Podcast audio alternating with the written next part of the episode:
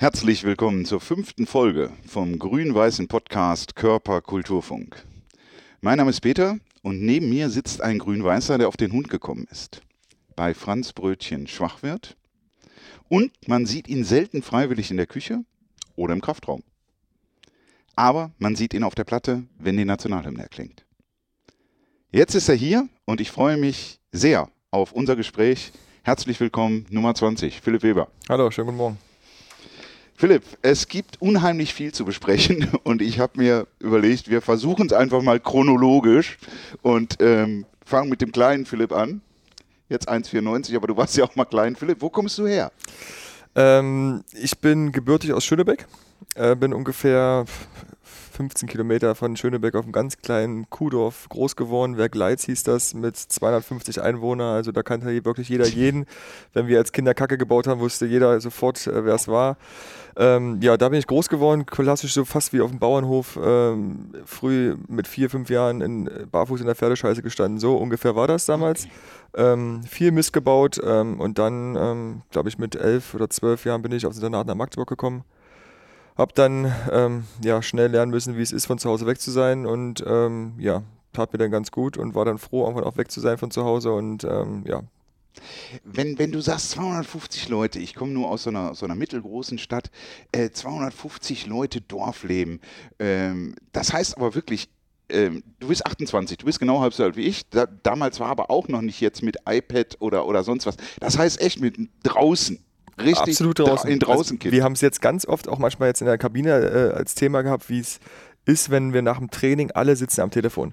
Und da haben wir gesagt, ey Leute, erstens, entweder wir machen jetzt eine WhatsApp-Gruppe und, und, schreiben dort in der Kabine jetzt in der WhatsApp-Gruppe Kabinengeflüster, keine Ahnung, oder wir unterhalten uns, weil früher wir sind von der Schule nach Hause gekommen, da wurde der Ranzen in die Ecke geschmissen und dann sind wir alle auf den Spielplatz gelaufen und haben halt auf alle gewartet. Und wenn einer gefehlt hat, dann bist du zu dem nach Hause gegangen, hast geklingelt und gefragt, wo bleibst du? Und so war das halt damals. Also wir haben uns nicht verabredet oder ähm, es war klar, dass wenn Schule vorbei ist, treffen wir uns alle draußen und dann so lange bis äh, um, um 6 Uhr die, die, die, die Kirchenglocke geläutet hat und dann mussten alle nach Hause. Das oder bis dunkel wird. Ja, so, so ungefähr. Genau. Ja, ja.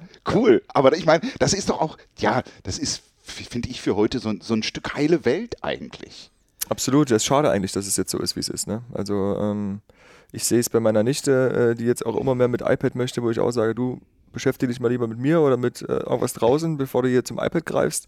Ähm, aber ja, die Kinder werden das ja auch jetzt mittlerweile in der Schule so gelernt, mhm. dass die halt viel mit der Technik müssen und so. Und es ist anscheinend der Wandel der Zeit und äh, so haben wir es momentan, müssen wir klarkommen. Ja, ich glaube auch. Das ist, und gut, dies früher war alles viel früher Thema, aber mir geht es genauso wie dir.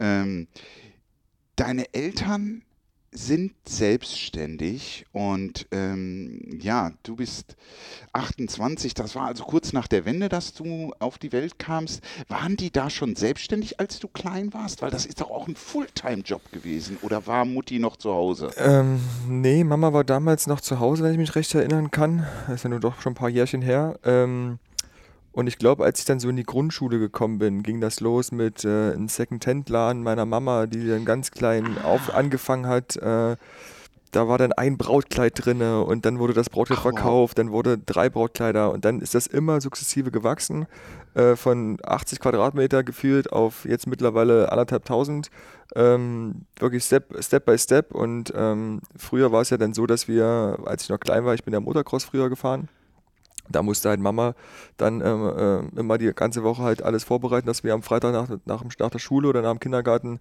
zum Rennen fahren konnten. Und da musste der Wohnwagen stehen und dann sind wir losmarschiert. Und ähm, das war Ach, so. Cool, also ist es doch noch so, weil das, das habe ich mir überlegt, ich kannte das von, von meiner Schulzeit, wenn die Eltern selbstständig waren, boah, die Kids, die, ja, da hatten eigentlich die Eltern auch keine Zeit. Aber dann, das war dann zu Hause auf dem Dorf, dieser Secondhand-Shop wahrscheinlich sogar. Nee, noch, ne? das war in der, in der, das war dann tatsächlich in Schönebeck auch. Also ah. ähm, das war ja die nächstgrößere Stadt. Also äh, wo ich zur Schule gegangen bin in Barbie, das waren 5000 Einwohner. Also das war, kann man auch keine Stadt nennen. Ähm, deswegen mussten wir dann nach Schönebeck gehen. Ähm, aber ja, am Anfang war das tatsächlich so, dass die, meine Mama viel Zeit für mich hatte und auch mein Papa relativ viel Zeit für mich hatte, weil ähm, er hat früher auch mal Spargel verkauft und war dann halt quasi früh um 4 Uhr los, Spargel holen, die Spende beliefern und war dann halt um 15, 16 Uhr wieder zu Hause. Ähm, soweit ich mich erinnern kann, war das eigentlich ähm, ganz angenehm, ja. Schön. Du hast auch noch Geschwister? Ja, ich habe ein paar Halbgeschwister. Ähm, Papa hat äh, in seiner ersten Ehe ähm, drei Kinder gehabt. Ähm, da sind ähm, drei jetzt noch da, ähm, wo ich aber nur zu einer Kontakt habe. Äh, und äh, meine Mama hat einen Sohn mitgebracht, äh, der war ein Jahr, als sie meinen Papa kennengelernt hat und der ist mit mir quasi aufgewachsen, also für mich quasi wie mein richtiger Bruder und äh, der wird auch so gesehen wie mein richtiger Bruder. Wir verhalten, verhalten uns wie richtige Brüder, also ist jetzt nicht irgendwie dass man da auf Halbgeschwister kommt oder so. Cool, also eine ganz schön große Clique, die Webers auf dem Dorf. Ja, also wie gesagt, die, die Kinder von meinem Papa seiner Seite sind ja alle schon ein bisschen älter, die sind alle schon über 40, weil Papa ist ja auch schon ein bisschen, bisschen älter und ähm, die waren jetzt nie mit bei uns zu Hause gewesen, also die waren alle schon immer dann raus, als, als meine Eltern sich kennengelernt haben. Und ähm, aber ja, wir waren schon eine schöne Familie, ja. Cool. Das bringt viel, glaube ich, wirklich so, dieses so, so groß zu werden.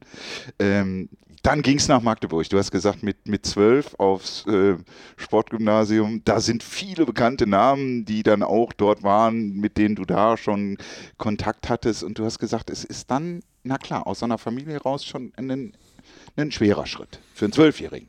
100 Prozent. Ähm, ich glaube, ähm, der, der, glückliche Punkt dabei war, dass meine Eltern, als ich dann, glaube ich, ein Jahr in Magdeburg auf der Schule war, ähm, ein Geschäft in Magdeburg dann eröffnet haben und so quasi halt eh jeden Tag in Magdeburg waren. Und wenn ich dann mal wirklich das, das Heimweh mich so gepackt hat, ähm, dass ich sie sehen wollte, konnten sie halt nach der Arbeit am Internat vorbeikommen und dann konnte ich sie auch sehen. Ähm, das muss ich sagen, war das erste halbe Jahr schon äh, schwierig. Da kannst du dir ja vorstellen, du bist zwölf Jahre alt, ähm, auf einmal bist du äh, 20 Uhr äh, abends auf deinem Internatzimmer äh, alleine mit einem Kollegen, der da äh, mit auf dem Zimmer ist, aber es ist halt nicht mehr das, wie es zu Hause halt war. Ne? Und das war schon schwierig. Ähm, aber dann hat sich das irgendwie relativ schnell gelegt bei mir und irgendwann war ich dann so weit, dass ich schon gar nicht mehr aus dem Internat nach Hause fahren wollte, weil ich es halt da so geil fand, mit den Jungs dann übers Wochenende auch dort zu bleiben. Und ähm, man durfte normalerweise damals immer nur im Internat bleiben, wenn man wirklich weiter weg gewohnt hat übers Wochenende. Also man, wenn du jetzt äh, wie bei mir eine Stunde Entfernung ist, dann wurde immer gesagt, hier, du fährst nach Hause.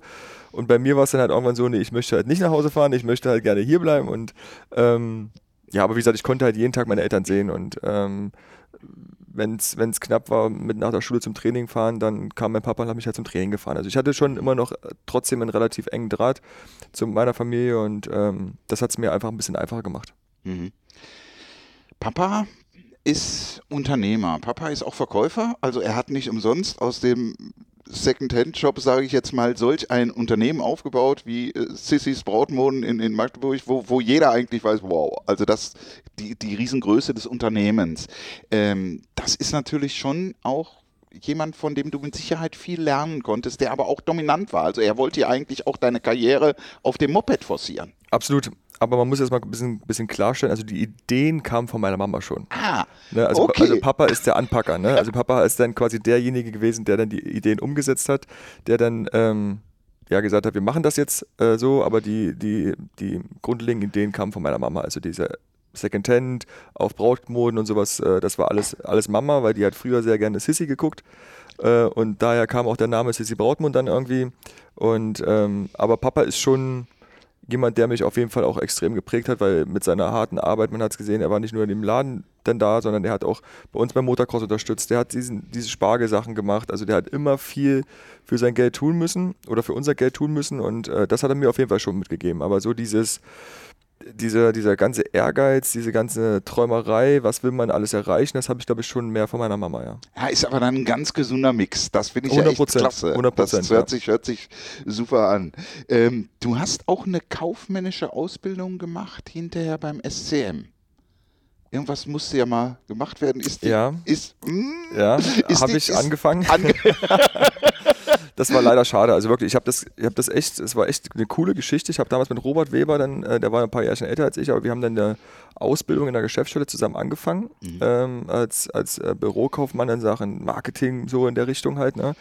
Und das konnte ich auch zwei Jahre machen. Dann kam auch mein Wechsel nach, äh, nach Leipzig. Und dadurch, dass es zwei verschiedene Bundesländer sind, musste ich halt, äh, konnte ich es halt einfach nicht weiterführen, weil das, was die in Sachsen im dritten Lehrjahr machen, haben wir in, in Sachsen-Anhalt im ersten Lehrjahr schon gemacht. Also es gab so viele Überschneidungen, wo ich dann gesagt habe, komm, ich habe jetzt keine Lust, nochmal drei Jahre das, den, den Mist zu machen. Von daher habe ich dann halt ähm, das abgebrochen, leider abgebrochen, habe dann nochmal ein, ein Fernstudium angefangen gehabt Ähm, äh, und habe dann aber auch relativ schnell gemerkt, dass so ein Fernstudium auch nichts für mich ist. Und ähm, muss ich ehrlich sagen, da bin ich vielleicht nicht sowas von sehr diszipliniert, um das dann wirklich alles zu Hause durchzuführen. Also ich musste immer jemanden haben, der mich dann quasi auch zwingt, das zu machen. Und wenn mir halt freigestellt wurde, wann ich was erledige, dann wurde es schwierig. Ähm, und ähm, ja, es ist schade, dass ich das damals nicht zu Ende machen konnte. Okay, kommen wir, vielleicht schlagen wir den Bogen dann so, wenn wir, wenn wir über die Zukunft am Handball reden. Ähm, vielleicht hängst du es ja dann nochmal noch mal an das ein du, Jahr. Möglich, möglich ist alles. Sagst, also, möglich ist alles, genau. Also momentan sehe ich mich darin nicht, aber ja, nee. vielleicht. Aber du, du hast mir einen anderen, einen anderen äh, Ball auf den Siebener gelegt, ähm, in dem du sagst, also eigentlich so, ähm, ich brauche schon jemanden, der auch mal hinter mir steht. Also mir geht es genauso. Ich habe an, an einer, privaten Hochschule studiert, an einer Hotelfachschule, wo, wo eben Unterricht war von 8 bis 16 Uhr. So, und da musste man da sein. Anwesenheitspflicht, Klausuren zwei die Woche. Bam. Dadurch, durch diesen Druck, ähm, und du sagst, okay, das, das kann ich sehr gut nachvollziehen. Ähm, in der Jugend warst du zweimal sehr schwer verletzt. Ähm, da brauchte es dann auch Disziplin, um so zurückzukommen. Absolut. Also das war schon hart, muss ich sagen. Also ich habe mich, glaube ich, mit mit 18 das erste Mal schwer verletzt an der Schulter. Ähm, hatte so zwischendurch mal klar mal so meinen Ellbogen gebrochen oder sowas. Da kann ich mich auch noch ganz gut erinnern. Zu meinem Geburtstag ist das mal passiert. Ich glaube zum 14. Geburtstag beim Training jemand reingegriffen. Aber das war alles so Sachen, so sechs, sechs, sieben Wochen, das kriegt man alles hin. Aber dann kam die erste Schulterverletzung und man weiß ja als junger Spieler gar nicht, auf, was jetzt auf einen zukommt. Ne, also man denkt sich schon irgendwie, ach, das klappt schon irgendwie, aber was da wirklich hintersteckt, was man für Disziplin, für harte Arbeit, ähm, für Leitbilder oder für, für, für Leute, die auch für jemanden da sind, dann braucht, um das durchzustehen, das war schon ein neues Gefühl und auch extrem schwer. Dann hast du es geschafft, bist durchgekommen, hast dich wieder fit gemacht, spielst ein halbes Jahr und die ganze Scheiße, Entschuldigung, wenn ich das sage, aber beginnt wieder, weil ich mich wieder verletzt habe. Gleiche Verletzung wieder, ähm, das Labrum nur ein paar Millimeter weiter unten gerissen und du denkst dir, scheiße, jetzt, jetzt bricht alles zusammen. Also das war wirklich dann nach der zweiten oder während der zweiten Verletzung habe ich, hab ich ganz viele Momente gehabt, wo ich gesagt habe, ey, warum? Warum tust du das jetzt weiterhin an? Du, du gehst hier durch die Hölle, du findest schwer Motivation, weil du immer im Kopf hast, was ist denn, wenn es wieder passiert? Ähm, aber dann hatte ich halt ein paar, ja, ein paar tolle Menschen in, in Magdeburg damals. Ähm, einer zum Beispiel war Andreas Rujewski, der auch relativ früh schwer verletzt war, ähm, der da mir immer Mut zugeredet hat und gesagt, Junge, mach weiter. Ähm, das, das kann alles was werden. Ähm, du musst nur hart an dich arbeiten. Und da hatte ich dann wirklich viele, viele gute Leute in, in, in Magdeburg. Habe da gerade nach meiner zweiten Verletzung Möglichkeiten bekommen mit Reha in Donaustauf. Da war ich beim Klaus Eder gewesen, äh, der, der, die größte Sport-Reha-Klinik, da wo alle Top-Sportler hingefahren sind und ich dann als 19-Jähriger da hingefahren bin. Also ich kann mich noch genau daran erinnern, wie ich dort angereist bin. Da ist gerade Vitali Klitschko abgereist. Ähm, während meiner drei Wochen waren Kevin Prince Boateng da und so. mit denen zusammen zu trainieren, das hat dir natürlich extrem viel Kraft gegeben. Dann durfte ich nach Südafrika drei Wochen fahren zur, zur Reha, äh, was die BG Gott sei Dank alles super genehmigt hat und ähm, war da drei Wochen mit, mit Leichtathleten unterwegs, die der mir dieses Einzelkämpfer-Dasein nochmal ein bisschen mehr äh, äh, gegeben hat. Ähm, und das war schon eine sehr, sehr krasse Phase, ähm, die ich aber auf jeden Fall nicht missen möchte, weil die mir auch extrem geholfen hat. Und jetzt seit sieben Jahren, acht Jahren, toi, toi, toi, ähm, habe ich mit der Schulter keine Probleme mehr. Und ähm, die Phase war wichtig für mich, um, um das wirklich auch einzuordnen oder einzuschätzen, was der Sport für mich sein kann oder was der Sport für mich bedeutet. Und ähm, das war wirklich eine, eine, eine, keine schöne Zeit, aber eine Zeit, die mich auf jeden Fall geprägt hat. Mhm. Vielleicht kurz für die Leute, die es jetzt äh, hören und, und nicht wissen, wenn der Philipp BG sagt, das ist die Berufsgenossenschaft. Genau, richtig. Ne? Also ihr seid, versichert sind. Genau. genau. ihr seid versichert über die Berufsgenossenschaft und in solchen Fällen, wenn einem ein, ein Leistungssportler seinem Beruf, Leistungssport nicht mehr nachgehen kann, tritt die Berufsgenossenschaft, an, herzlichen Dank an den, das Land, wo wir leben, kann man auch nur sagen. 100 Prozent, also ja, dass sowas möglich ist. Ähm, ist immer auch ganz angenehm, dass sie erst ab der sechsten Woche eintritt, die Berufsgenossenschaft. Also wenn man jetzt, keine Ahnung, sich mal einen Finger bricht, der dauert zwei Wochen, dann äh, wird nicht gleich das Gehalt reduziert, äh, mhm. äh, sondern erst nach der sechsten Woche. Das ist dann ganz angenehm. Aber die sind natürlich dann auch dafür da, ähm, solche Sachen auch zu genehmigen, gegebenenfalls mhm. dann auch zu bezahlen, so mhm. Reise Südafrika oder mhm. sowas. Und da war ich sehr, sehr dankbar, dass ich da ähm, ja, gute Leute, äh, die sich da um mich gekümmert haben, meine Agentur, die da sehr viel gemacht hat. Und das war wichtig für mich. Mhm, Glaube ich, ja. Ähm, ich habe natürlich mit, mit einigen Menschen über Philipp Weber gesprochen, auch mit Leuten aus dem Trainerstab und da kam auch dieses gefragt nach den größten Stärken und Schwächen oder der größten Stärke und Schwäche. Natürlich ähm, viel rum. Äh, vornehmlich bei der Schwäche, ich fange mal mit den Schwächen an, es sei mir gestattet, ähm, war eine Aussage, die ich ein paar Mal gehört habe, dann ähm, Disziplin, äh, Kraftaufbau. Du bist jetzt, wenn ich natürlich ein kräftiger Kerl, mhm. ja, das Berufshandballer, Nationalmannschaftsspieler, überhaupt gar keine Frage. Ähm, aber es wurde ja auch, du hast auch selber mal gesagt, also Kraftraum, wenn, wenn ähm, noch einer mitkommt, der, der vielleicht nicht so hart auflegt, dann bin ich dabei. Ansonsten muss ich da nicht unbedingt hin. Glaubst du, dass ähm, durch mehr Einsatz dort, ähm, sowohl verletzungsbedingt, du dich ähm, noch auftrainieren könntest, dass du nicht, dich nicht schnell verletzt. Du bist acht Jahre jetzt an der Schulter, ist nichts passiert, aber auch vielleicht später mal ähm, dadurch in der, in der Abwehr mehr eingesetzt werden könntest. Willst du es überhaupt? Das ist gar nicht so einfach zu beantworten, die Frage. Mhm. Ähm, also ich sehe es ja, also man muss ja vorweg sagen, also wenn sich jemand einen Arm bricht, dann kannst du bepackt sein, wie du willst, da brichst du den Arm. Da brichst den Arm. Ne? Also man sieht es in der Bundesliga immer wieder. Bestes Beispiel Nikola Karabatic. Das ist eine Maschine vorm Herrn, reißt sich trotzdem das Kreuzband. Paul Drucks, eine Maschine vom Herrn, haut sich trotzdem die Schulter kaputt. Also es ist nicht immer alles nur auf Krafttraining äh, beschränkt. Äh, manchmal sind zu viele Muskeln auch nicht gut, weil du dich einfach nicht gut bewegen kannst oder mhm. äh, die Gelenke noch mehr drunter leiden. Also ähm, ich war am Anfang meiner Karriere oder auch bis vor so ein, zwei Jahren auch so jemand, der ach naja, komm, das geht schon alles so, ich fühle mich so gut, wie ich bin und äh, kann mich halt anders durchsetzen. Ähm, und ich weiß nicht, ob das zu meinem Spielstil passen würde, wenn ich jetzt nochmal 5, 6, 7 Kilo Muskelmasse drauflege. Ich weiß nicht, ob ich dann immer noch so schnell bin und mhm. Leute äh, davonlaufen kann und äh, die im 1 gegen 1 austanzen kann. Weiß ich nicht, ob das der Fall ist. Ähm, ich habe aber gemerkt, dass es mir jetzt gerade so in dem letzten Jahr, dass es mir gut tut, wenn ich eine, eine stabile Konstitution habe. Momentan, wie ich bin, fühle ich, mich, fühl ich mich wohl, kann meine Stärken gut, äh, ähm, gut einsetzen und weiß auch, dass wenn ich ähm, mein 1-1 so gut setze, dass auch Leute, die 10 Kilo mehr wiegen als ich, gegen mich keine Chance haben. Also ich sehe zwar nicht so kräftig aus, aber Power habe ich trotzdem. Und äh, mit Sicherheit hätte mir da in meinen jungen Jahren ein bisschen mehr Krafttraining gut getan, gar keine mhm. Frage. Aber dann weiß ich nicht, ob ich dann der Philipp Weber äh, wäre, wie, wie ich halt jetzt gerade bin. Ne? Und mhm. ähm, das sind alle Spekulationen. Äh, der eine schwört da drauf, der andere sagt, ich mache so viel, wie ich nur machen muss und mir geht es trotzdem gut. Und ähm, ja, genau das, das, also was du jetzt praktisch gesagt hast, das hast du vorweggenommen, denn das kommt hinter in den Stärken. Ähm, genau das, was du gesagt hast, ne, was dich eben stark macht und auszeichnet. Ähm, du hast schon einige Trainer erlebt und ähm, wenn man jetzt so das, das Thema Disziplin beleuchtet, also ich weiß jetzt hier natürlich von, von Christian Prokop aus der Jugend, das weiß ich eben nicht, aber ähm, André, natürlich André Haber, Kai Wandschneider, Spiegel, ähm, Alfred Gislason, ähm, das sind alles Trainer, unter denen du schon trainiert hast. Ähm, was, was würdest du sagen, welcher Trainertyp liegt dir am meisten? Denn die sind ja auch sehr unterschiedlich. Ja, ich möchte jetzt hier keinen Trainer wie zu nahe, äh, nee, zu nahe die treten. Am meisten, also. ähm, ähm, sind, jeder Trainer ist auf einer gewissen Art und Weise gut für einen Spieler. Also man muss sich immer versuchen, ähm, irgendwelche Sachen rauszupicken, die man als Spieler für gut befindet oder mhm. wo man sagt, das, das hilft mir. Aber ich muss sagen, das Jahr in, in, in Wetzlar mit Kai Wandschneider, das hat mir ähm, irgendwie am meisten gegeben, die Art und Weise, wie er mit mir gearbeitet hat, ähm, ich bin da Nationalspieler geworden, ich bin Torschützenkönig geworden. Also das hat alles, war alles Verdienst von Kai, ähm, der ähm, ja relativ schnell bei mir rausgefunden hat, was mir gut tut. Äh, und ähm, das war zum Beispiel, dass ich äh, nach jedem Spiel zwei Tage nach Leipzig fahren konnte. Da wusste er genau, okay, mhm.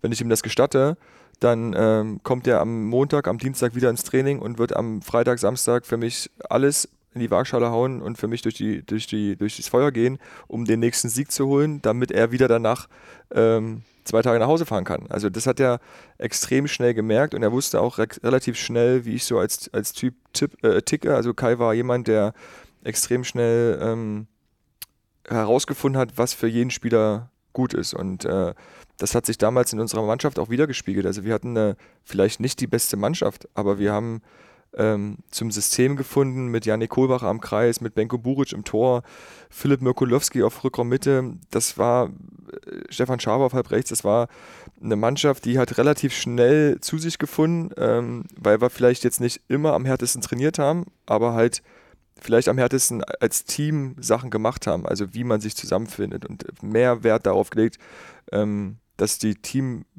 die, die Teamchemie einfach extrem gut stimmt und dann spielst du dich in den Rausch, dann funktionieren Sachen, die vielleicht, wenn du im Tabellenkeller stehst, nicht funktionieren.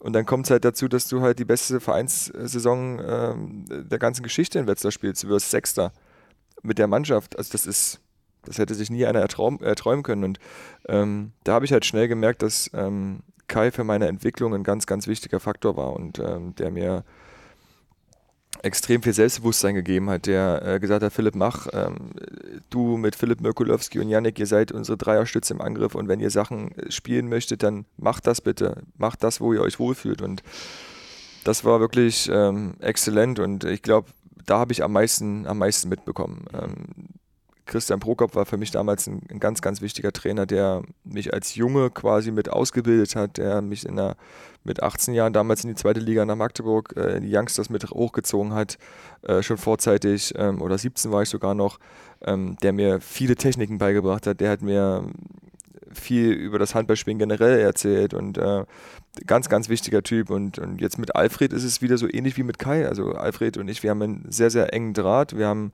ein sehr, sehr gutes Verhältnis zueinander. Wir sprechen ganz, ganz viel miteinander, weil ich ja dann irgendwie auch sein verlängerter Arm bin auf dem, auf dem Feld als Rückraum-Mittelspieler.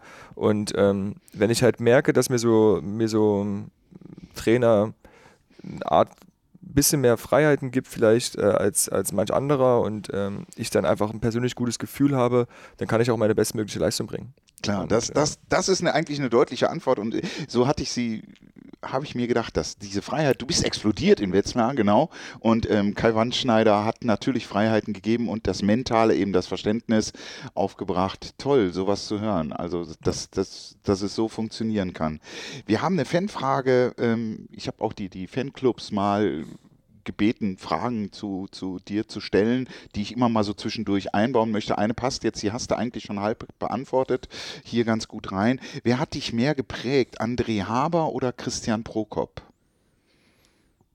Das ist schwer zu sagen, hm. weil ich finde, also gut, als Christian damals bei uns Trainer ja war, war ja André Co-Trainer, das heißt, die Philosophie hat sich angepasst bei beiden Trainern. Also mhm. wir haben jetzt immer noch, äh, legen wir ganz viel Wert auf Abwehrarbeit, extrem harte und, und gute und extrem gutes Tempospiel. Und ähm, da ähneln sich halt beide, beide Trainertypen extrem, ähm, sind beide unfassbar akribisch, was Videobetrachtung ähm, oder Videovorbereitung angeht. Ähm, zwei sehr junge Trainer, ähm, ähm, da ähnelt sich halt extrem viel und da kann man das jetzt irgendwie nicht äh, sagen, wer ist da der Bessere oder der Schlechtere. Das mhm. wäre jetzt, das jetzt beiden nicht gerecht. Ähm, ich, ich, ich finde beide sehr, sehr gut als Trainer. Ähm, hatte hier mit André auch wirklich viele sehr, sehr schöne Jahre, die, ähm, die mich auch weitergebracht haben, gar keine Frage. Und André hat mir auch extrem viel jetzt nochmal ähm, in den letzten ein, zwei Jahren nochmal mitgegeben und ähm, viel auch von seiner Sichtweise, wie man Handball spielt, mitgegeben. Und äh, da bin ich einfach dankbar, dass ich auch so viele Trainer hatte, weil ich weiß nicht, ob ich dann so gut wäre, wie ich vielleicht jetzt bin, wenn ich nur einen Trainer in meinem ganzen Leben mhm. gehabt hätte. Von daher bin ich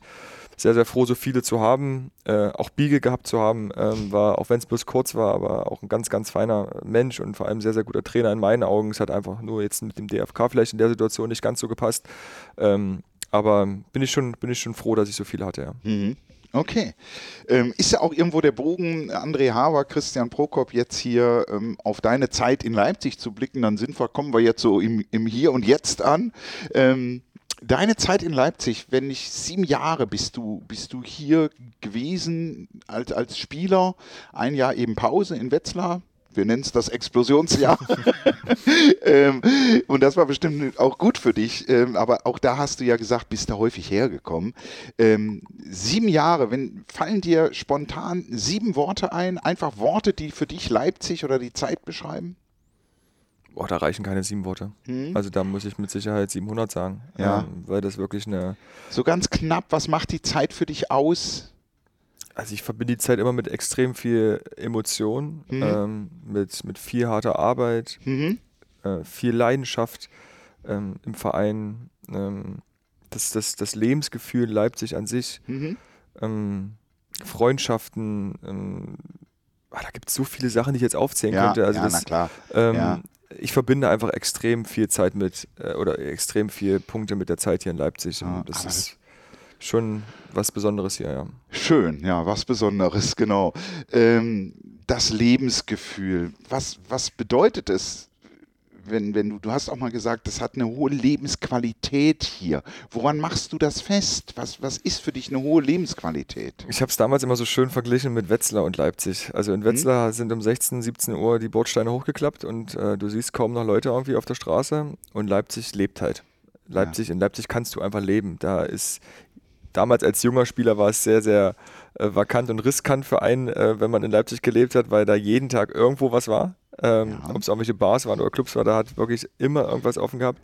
Ähm, aber ja, ich, ich, ich liebe es einfach, ähm, in Cafés zu sitzen, ähm, gehe jeden Tag bei mir äh, in die Dankbar, ähm, weil ich das einfach ähm, äh, wertschätze und, und auch toll finde, wenn man da immer wieder die gleichen Leute sieht und sich unterhalten kann und wie geht's und man lernt so viele Leute, äh, neue Leute kennen und ähm, du hast einen kleinen Stadtkern, der einfach sympathisch rüberkommt. Du hast zwar eine Großstadt mit Leipzig, ich meine mittlerweile sind wir auch glaube ich auch fast bei 600.000 Mehr. oder mehr sogar schon.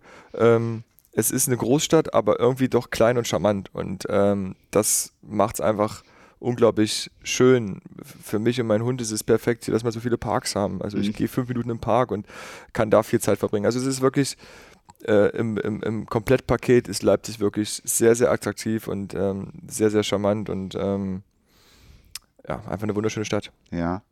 Ähm, eine Fanfrage, was war dein Lieblingsort in Leipzig? Ich glaube, hier passt ein Einspieler, Florian. Hey lieber Philipp, ganz, ganz liebe Grüße aus deinem Lieblingsladen, dem Dankbar.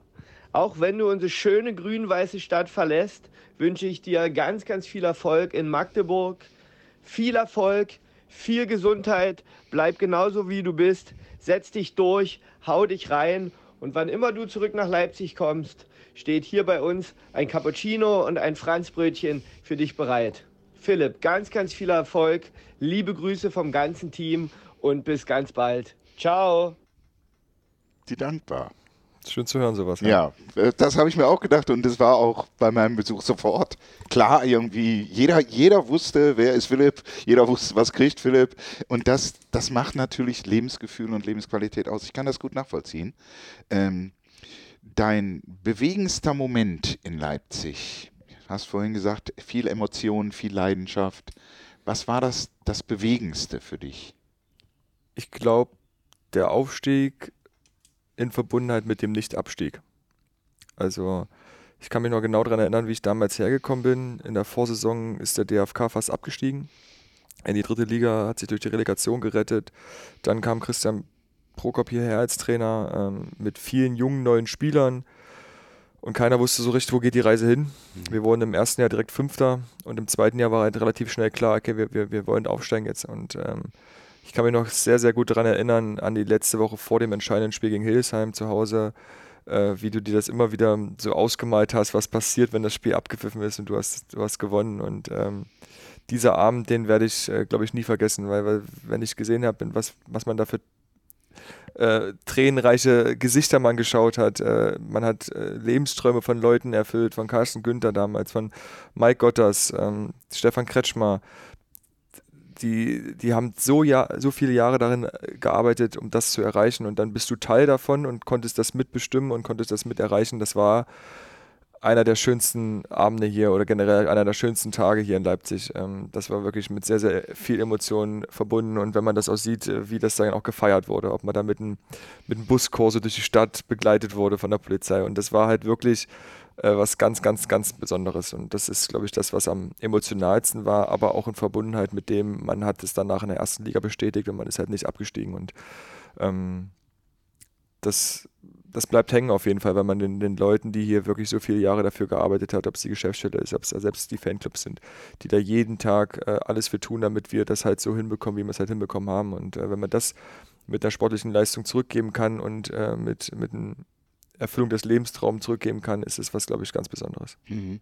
Bei dieser Stelle sei gesagt, ich habe mit den Fanclubs gesprochen, die haben also Videos aufgenommen sogar. Es wird noch eine spezielle ähm, Abhandlung geben vom SCDFK, so Abschiedszeremonie, wo die Fanclubs, weil sie brennen wirklich auch darauf, auf Wiedersehen zu sagen, allen Spielern, die gehen. Du bist ja nicht der Einzige, der diese grün-weiße Handballfamilie verlässt und das habe ich auch gemerkt, wie stark emotional da die, die Verbindung ist und habe mich auch selber sehr darüber gefreut, das zu sehen. Emotion, Leidenschaft, harte Arbeit, Freundschaften, und dieses Lebensgefühl, das Lebensgefühl ist ja nicht nur die dankbar, du hast gesagt, es gibt auch durchaus Läden, die länger aufhaben, äh, wo man dann abends nochmal so einen Aufstieg oder ähnliches äh, feiern kann. Ähm, wenn du von Wetzlar hergekommen bist, auch das hast du gesagt, ähm, dann war die WG von Bindi der ähm, Anlaufpunkt. Richtig. Ja. Also da hattest du dann eine Luftmatratze. Ich hatte sogar auch ein Bett. Oh, also, also, oder eine Couch in, in dem Fall. Äh, ich war auch damals bei Malte sehr, sehr viel gewesen, der ja früher auch in der Geschäftsstelle gearbeitet hat. Ähm, also ich konnte immer irgendwo hinfahren. Das war mhm. immer ein sehr, sehr schönes Gefühl. Und die Jungs haben mich, glaube ich, in dem halben Jahr, wo es so extrem war, auch ein bisschen verflucht, weil ich dann am Dienstag früh nach Wetzlar gefahren bin und am Dienstagabend schon wieder angerufen habe, Jungs, ich bin Samstag wieder da. Und alle dachten sich, oh, jetzt kommt der schon wieder. Und, Hat der ähm, wieder frei ja, und, und Torschützenkönig ja, wird ja, er trotzdem. Ja, also das war, da habe ich viele Freunde, die ähm, gesagt haben, ey, das war eine wahnsinnige Zeit und ähm, ja, war eine wunderschöne Zeit. Also wir hatten sehr, sehr viel Spaß gehabt zusammen. Ja, ähm, es wurde mir auch zugetragen, ich war selber nicht dabei, aber der, die Zeit, wo, wo Schnurrbärte getragen werden, ist ja meist der November. Mhm. Und es gab auch mal eine Party in 2018 im Jamboree, eine Movember-Party, wo es dann sogar zur Versteigerung eines Trikots kam. Mhm. Mit der Nummer 20, wo dann der die Zeit schon so fortgeschritten war, dass Höchstsummen geboten wurden und irgendwann hat Lukas Binder es Tatsache geschafft, dieses Trikot für 500 Euro zu ersteigern. Auf die Frage, wo es denn sei, wusste er es nicht genau. Erinnerst du dich an diesen Abend? Diesen ja, speziellen Abend? Definitiv, ähm, weil dieses ähm, Movember-Thema für mich immer sehr, sehr ähm, wichtig war, weil mein Papa selber mal Prostatakrebs hatte und ich halt immer versucht habe, irgendwas für diese Aktion zu machen und deswegen ist der Abend bei mir auch noch sehr, sehr gut in Erinnerung. Ähm, ja, es war ein, ein feuchtfröhlicher Abend, so möchte ich es mal beschreiben, wo dann zur gegebenen Zeit auch eine Versteigerung äh, ähm, an, anfiel. Da wurden Sachen wie zum Beispiel von den Eisfighters, Eishockeyschläger und sowas. Okay. Und äh, auf jeden Fall ging es dann zu meinem Nationalmannschaftstrikot. Ich glaube, das war das Trikot, was ich auch bei der EM getragen habe oder eines von denen. Und äh, dann hat sich das halt hochgeschaukelt. Dann war ähm, äh, Stefan Ilsanker mit dabei und dann gingen die Gebote hoch und irgendwann wurde dann halt zugeschlagen und dann halt war es vielleicht so hoch, dass sich dann zwei Leute das, das Gebot dann auch irgendwie geteilt haben und gesagt haben, komm, wir machen das jetzt zusammen. Ähm, wo es abgeblieben ist, weiß ich nicht. Ähm, aber das ist, glaube ich, auch nebensächlich, weil ähm, es geht um den Zweck und ähm, da haben wir viel, viel Gutes getan und äh, das war äh, ein sehr schöner Abend. Ja, das kann ich glauben dann genau sind, ist eben das, das Geld auch einem, einem tollen Zweck zugute gekommen. Das sei Lobesam. Und wo das Trikot ist, kannst du deinen Buddy Lukas ja mal fragen. Vielleicht könnte er es nochmal versteigern. Er ja, ja noch mal vielleicht kann er es nochmal machen. Vielleicht kriegt das Geld wieder rein. Genau. Okay. Ähm, ja, ich habe natürlich auch mit ähm, Bindi auch noch so gesprochen und habe gesagt, Mensch, äh, er geht viel aus, er ist ein adretter junger Mann. Eigentlich müsste er doch in sieben Jahren Leipzig, die Sachsen haben ja die schönsten Frauen. äh, du nimmst aber keine mit nach Magdeburg. Nee. Es wird natürlich wahrscheinlich auch verdammt schwer sein ähm, an der Seite von Philipp Weber, weil du brauchst ja eine starke Frau. Nein, das, das, das, das ist immer bloß das, das, das Bild, was man von mir, glaube ich, hat. Ah, also ich habe das äh, äh letztens, habe ich letztens erst wieder mit, mit, mit einem sehr, sehr guten Freund von mir drüber gesprochen und er sagt auch, Mensch Philipp, ey, du bist jetzt so lange hier, du bist, du siehst nicht schlecht aus, du bist nicht auf den Mund gefallen, was ist denn bei dir das Problem? Der ich so, ich so, ähm, ich habe vielleicht andere Prioritäten momentan, ne? Hund, gutes Thema, ähm, also der ist für mich momentan äh, mit das Wichtigste. Ähm, aber ich glaube, so wie mich manchmal Leute sehen, so bin ich eigentlich gar nicht. Also die Leute, die mich das erste Mal sehen, denken, uff, der ist so kühl, der mhm. ist so vielleicht auch abweisend. Aber das hat nichts damit zu tun, dass ich irgendwie arrogant bin oder sowas, sondern das hat eher was damit zu tun, dass ich mir versuche, immer irgendwie ein Schutzschild aufzubauen. Dass ich nicht jeden gleich nach dem ersten Gespräch an mich ranlasse und deswegen wirklich vielleicht manchmal ein bisschen kühl und abweisend, mhm. wie ich es gerade schon gesagt habe. Und äh, da Leute, die mich dann halt besser kennenlernen, die ähm, dann den dritten und vierten und fünften Abend äh, mit mir verbringen und äh, die dann halt irgendwann sagen, ey Philipp, Mensch, hätte ich nie gedacht, dass du so bist, wie du bist. Ähm, das macht es vielleicht für manche jemanden ab, ist vielleicht ein bisschen abschreckend auf, auf, der ersten, auf der ersten Begegnung. Und ich bin da aber überhaupt nicht böse, weil ich ähm, das Leben, wie ich es momentan fühle, führe oder geführt habe oder immer führe, keine Ahnung, wie ich das nennen soll, bin ich sehr, sehr glücklich mit. Und äh, momentan ähm, war die Nationalmannschaft für mich ein ganz, ganz gut wichtiger Punkt, wo ich immer viel Energie reingegeben habe, Verein viel Energie reingegeben habe, jetzt mein Hut viel Energie reingegeben habe. Dann kam die Corona-Pandemie dazu, dann wusste man auch nicht so recht, wie man das hinkriegt, alles. Also ähm, das ist schon was ganz, ganz Neues, wenn man Freunde sich zu sich zu Hause einlädt und sagt, aber erstmal machen wir einen Schnelltest und dann könnt ihr die Masken absetzen. Also das ist halt schon ähm, sehr, sehr schwierig alles gewesen, aber ähm, ja, vielleicht äh, werde ich in Magdeburg die richtige finden. Genau. Aber ich finde es wirklich auch sehr bezeichnend, denn ähm, dass du sagst, vielleicht wirklich eher so und eigentlich lasse ich natürlich auch Leute an mich ran, aber vielleicht nicht so gleich beim ersten Mal, sondern ähm, dann öffne ich mich auch. Und das, das finde ich einen ganz wichtigen Punkt, so ein Punkt der Selbsteinschätzung. Du hast hier natürlich Freunde gefunden. Also einen habe ich kennengelernt in der Dankbar, das ist mehr als Wirt und Gast, hatte ich ganz deutlich das Gefühl. Ähm, und Stefan Ilsanker, der ähm, dich ja auch zum Golf gebracht hat. Denn Golf gehört ja für dich auch ähm, zu Leipzig. Du hast mal gesagt, und das finde ich bezeichnend, weil ähm, äh, so Spitzensportler ähm, aus den Vereinigten Staaten, jetzt gerade dieser, ähm, haben ja so ihre eigene Idee, wenn sie dann noch ähm, Colored People sind, hochzukommen, sich hochzuarbeiten. Und du hast mal von James LeBron geschwärmt und hast gesagt, das ist echt ein Ausnahmesportler. Ähm, er ist unheimlich fokussiert auf sein Ziel. Ähm, wenn man was von ihm hört oder liest, sagt er, auch wenn alle Leute sagen, du schaffst das nicht, ähm, glaube an dich und du wirst es schaffen. Er hat es geschafft. Er wird noch mehr schaffen, gar keine Frage. Hast du so einen Ehrgeiz beim Golf, dass du sagst, das muss ich hinkriegen hier? Weil du bist ja schon deutlich besser geworden. Ja, absolut. Also ich war, muss ich auch ehrlicherweise sagen, ich war am Anfang ein absoluter Gegner vom Golf. Also wenn wir Golf Cup hatten mit dem DFK, war ich derjenige, der, der den Caddy gefahren hat und die Leute mit Getränken versorgt hat. Also ich habe Golf gehasst, weil ich es nicht konnte. Und ähm, Stefan war halt jemand, der das schon gut konnte und ständig Golf spielen war, wenn er Zeit hatte. Und dadurch, dass wir ja dicke Freunde sind, ähm, die besten Freunde sind, ähm, haben wir viel Zeit miteinander verbracht und der, wenn er Golf spielen wollte, dann habe ich gesagt, okay, komme ich halt mit. Und irgendwann an Loch 15 oder Loch 8, was weiß ich, was das damals war, sagt er, komm, jetzt nimm doch mal einen Schläger und hau doch mal drauf. Und ich so, Stefan, ich kann das nicht, ich habe da keinen Bock drauf. Und dann habe ich den Schläger in die Hand genommen und habe den Ball in dem Moment so perfekt durch Zufall getroffen anscheinend, ähm, dass ich so ein Glücksgefühl mir hatte und gesagt habe, ey, diesen Scheiß möchte ich jetzt auch lernen.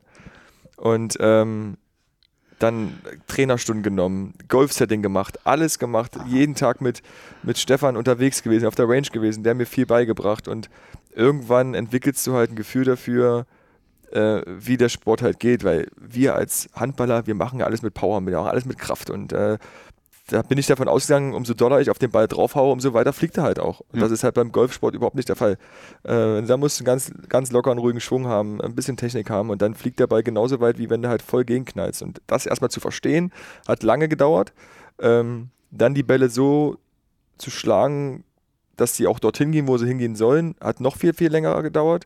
Ähm, und mittlerweile ist es so, dass ich die Bälle treffe, die Bälle dahin schlage, wo ich sie möchte. Ähm, und ab und zu mal auch einen sehr, sehr guten Schlag dabei habe, wo ich mir denke, boah, der war schon geil. Ähm, ja, das ist, ich weiß nicht, ich bin, glaube ich, so ein Typ einfach dafür, dass der, wenn der Leute um sich hat, die Sachen viel, viel besser können als ich persönlich, muss ich das irgendwie erlernen. Das war damals bei der EM 2018 so mit dem Dartspielen. Ich habe nie Dart gespielt in meinem Leben. Dann bist du zur EM gekommen und alle Jungs haben da dort Dart gespielt. Und ich habe den Pfeil geworfen und habe gerade so die Scheibe getroffen, ohne mal davon abzusehen, dass ich irgendwo hinwerfe, wo ich hinwerfen möchte ich nach Hause gekommen, mir eine Dartscheibe gekauft und jeden Tag Dart gespielt und jetzt mit, mit momentan ähm, spiele ich richtig gut Dart. Und ähm, vielleicht bin ich einfach so ein Typ, der, ähm, ähm der Sachen halt gut machen möchte, ähm, wo halt andere Freunde halt das vielleicht besser können. Und ähm, ist natürlich immer so ein, so ein schwerer Grad, denke ich. Viele sagen, Golf spiele ich zur Entspannung. Wenn man natürlich diesen Ehrgeiz hat, aber es dient dennoch der Entspannung. 100 Prozent. Also Super. ich mittlerweile, ähm, wenn wir mal einen Tag frei haben oder auch einen Vormittag frei haben nach dem Spiel, mache ich das sau gerne, hm? drei, vier Stunden auf die, auf die Golfrunde zu gehen, einfach am liebsten früh morgens, ein bisschen Tau noch auf dem Rasen ist, Ruhe ist, äh, keiner nervt dich, du kannst abschalten, kannst Beine ein bisschen vertreten, ist wirklich ähm, jedem zu, äh, nur zu empfehlen. Mhm. Schön. Also wenn man mit dem Sport dann auch Entspannung findet und dem Sport treu bleibt ähm, und dabei aber niemals den Ehrgeiz vergisst. James Lee Brown hat auch gesagt, ich mag Kritik, es macht mich stark. Ähm, wie gehst du mit Kritik um? Was, wie würdest du dich bezeichnen? Nimmst du es gerne an? Setzt du es um? Ähm, ich, ich nehme gerne Kritik an von Leuten, wo ich weiß, die haben Ahnung. Okay. Ähm, ich war, da, bestes Beispiel damals bei der EM, da war ich ja der Volldepp der EM gefühlt, äh, was so alles so medial drumherum ging und alle haben auf mich eingeschlagen und äh, wie kann dann Christian Prokop so einen Vollidioten mitnehmen? So ungefähr war es ja, jetzt nicht so ausgedrückt, aber so die Richtung war es und da war ich noch sehr, sehr aktiv, was so Medien angeht. Ich habe ständig Handballword gelesen, ständig bei Facebook alles mit durchgelesen und das hat mich schon hart getroffen, muss ich sagen. Also diese Kritik, die hat mich schon, ähm, ja, schon in meiner Ehre auch gekränkt mhm. irgendwie. Und äh, ich habe mir danach auch dann Hilfe genommen, was, was Sportpsychologen angeht, um genau mit der Kritik so umzugehen, damit ich es halt für mich positiv ummünzen, ummünzen kann. Und äh, habe da viel mit jemandem zusammengearbeitet, ähm, die selber aus dem Handballsport kam, Katja Kramatschik, äh, selber Nationaltorhüterin. Also mit der habe ich da ähm, viele Sessions abgehalten und die mir einfach ein paar Punkte gegeben hat, wie ich halt damit umgehen kann. Und dann irgendwann war für mich Facebook gar kein Thema mehr. Ich habe mich bei Facebook abgemeldet, äh, weil ich gar keinen Bock mehr drauf hatte. Äh, lese kaum noch irgendwie irgendwelchen Zeitungen während irgendwelchen Turnieren. Bin da wirklich sehr, sehr fokussiert bei mir und äh, habe mir so ein paar Anker gesetzt, wie ich einfach damit am besten umgehen kann. Aber klar höre ich auch gerne Kritik von, von, von Leuten. Also ich habe es immer gerne gehört, wenn Stefan Kretschmer bei Sky irgendwelche Sachen zu mir gesagt hat, wo ich wusste, okay, der hat wirklich Ahnung davon, das kannst du dir auch wirklich annehmen. Wenn jetzt Hans Krause von der Straße kommt und sagt, Weber, du bist ein Vollidiot, dann lache ich drüber da nehme ich es mir nicht an, weil ich weiß, der hat jetzt nicht, der ist nicht so in dem Sport drin, mhm. wie jetzt ein, äh, ähm, ein, Kommentator, der selber das mal erlebt hat. Und äh, aber äh, ich bin jemand, der gerne konstruktive Kritik auch annimmt und das versucht auch umzusetzen. Und ähm, umso weniger Kritik es geht, umso schöner ist es. Mhm. Ja, und das ist bestimmt genau der richtige Punkt und ich kann das gut verstehen.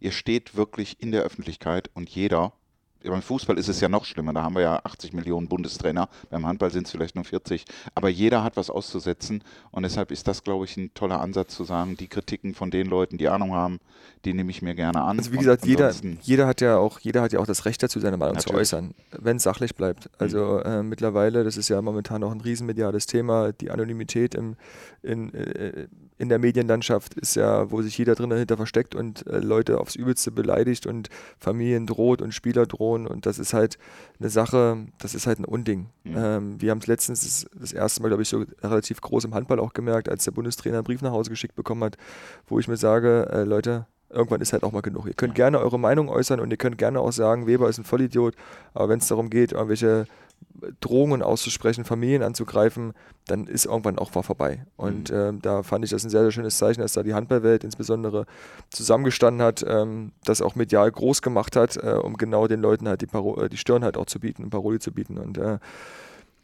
bin da äh, jemand, der da extremer Gegner gegen ist, äh, was so, was so Anonymität im, im Internet angeht. Ähm, wie gesagt, jeder kann seine Meinung äußern äh, mhm. zu sämtlichen Themen, ob es zur Politik ist oder auch zum Sport ist, aber bitte äh, sachlich und auch fair bleiben, ähm, weil damit ist keinem geholfen, glaube ich. Mhm. Und ganz bestimmt ist es nicht abweisend oder als kühl zu werten, wenn ein Sportler sagt, ich nehme Kritik gerne von Leuten an, die mich weiterbringen und die höflich sind und sachlich sind, aber äh, andere Kritik prallt an mir ab. Und das äh, zeichnet dich aus und da bin ich auch voll bei dir. Ähm, du hast Katja erwähnt. Du bist Gründungsmitglied der Amazonen in Leipzig. Da habe ich jetzt wirklich wenig drüber rausgefunden. Ähm, ein Damen, ein Athletikclub, Amazonen Athletikclub, ein, ein Frauenclub, der sich im Handballsport tummelt. Wie kam es dazu? Durch Katja oder? oder?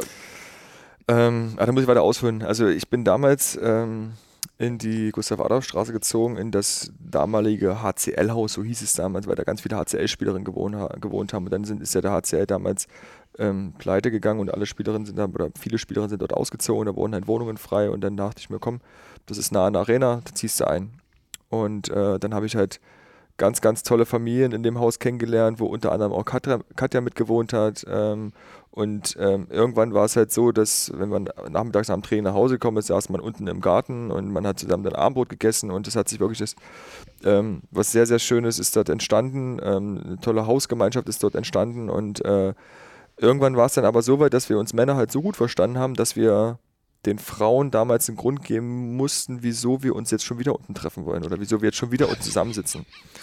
Und ähm, wir haben bei, bei dem einen oder anderen Abend, wo es dann ähm, ja, klassische Kaltgetränke gab, ähm, sind wir irgendwie auf die Idee gekommen, ey, wir brauchen jetzt einen Grund, wieso wir uns hier ständig treffen, lass uns da was gründen.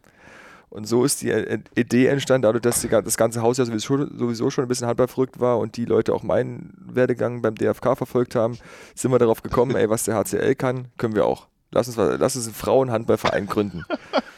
Und dann saßen wir da bei uns schön im Garten, dann kam irgendwie das Thema Amazone auf und ruckzuck wurde da ein, ein Logo gemalt und äh, ganz verrückte Ideen sind dort aufgekommen und ähm, dann in diesem abendlichen wie soll ich sagen, Enthusiasmus ist dann halt ähm, eine, eine, Vereinssatzung entstanden, ähm, die wir abgegeben wurden, damals noch abgelehnt worden und äh, äh, irgendwann haben wir uns da wirklich dann so hintergesetzt, dass wir gesagt haben, ey, komm, wir machen das jetzt wirklich ernsthaft, seriös und dann haben wir halt die Amazon gegründet. Und äh, ich war ähm, für den sportlichen Teil bei den Amazonen zuständig, weil ich auch der Einzige mit Katja, glaube ich, war, der sich im Handballsport einfach ein bisschen auskannte. Also ich musste dann quasi da mich darum kümmern, dass die Mannschaft zusammengestellt wurde, habe dann Leute angesprochen, habe natürlich dann auch mit meinem Gesicht ein bisschen geworben, äh, habe da Sponsoren gefunden, was dann am Anfang auch nicht ganz, ganz einfach war mit der Verbindung mit der DFK, weil dann Carsten auch gesagt hat, hier Philipp, äh, mhm. lass mal ja, unsere Sponsoren klar, in Ruhe, was ich auch alles verstehe, ähm, wobei ich aber immer sagen musste, die Leute, die zu uns gekommen sind oder die mit uns was gemacht haben,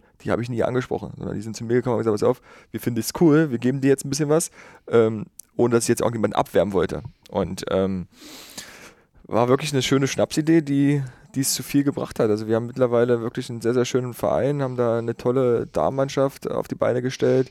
Leider jetzt, äh, wo es bei meinem, meinem, Weg ein bisschen endet, äh, weil ich jetzt ähm, dann ja auch die Stadt verlasse und ähm, dann halt noch weniger Zeit habe, als ich, als ich vielleicht jetzt äh, hatte. Und ich quasi dann ab 1.7. jetzt nur noch Freund und Helfer des Vereins bin und jetzt keine offizielle Funktion mehr in diesem Sinne ähm, innehabe ähm, aber ja, das ist wirklich ein sehr, sehr schönes Projekt gewesen, weil ich mir immer gedacht habe, Mensch, so im, im Amateurhandball, dieses Vereinsleben wird immer weniger.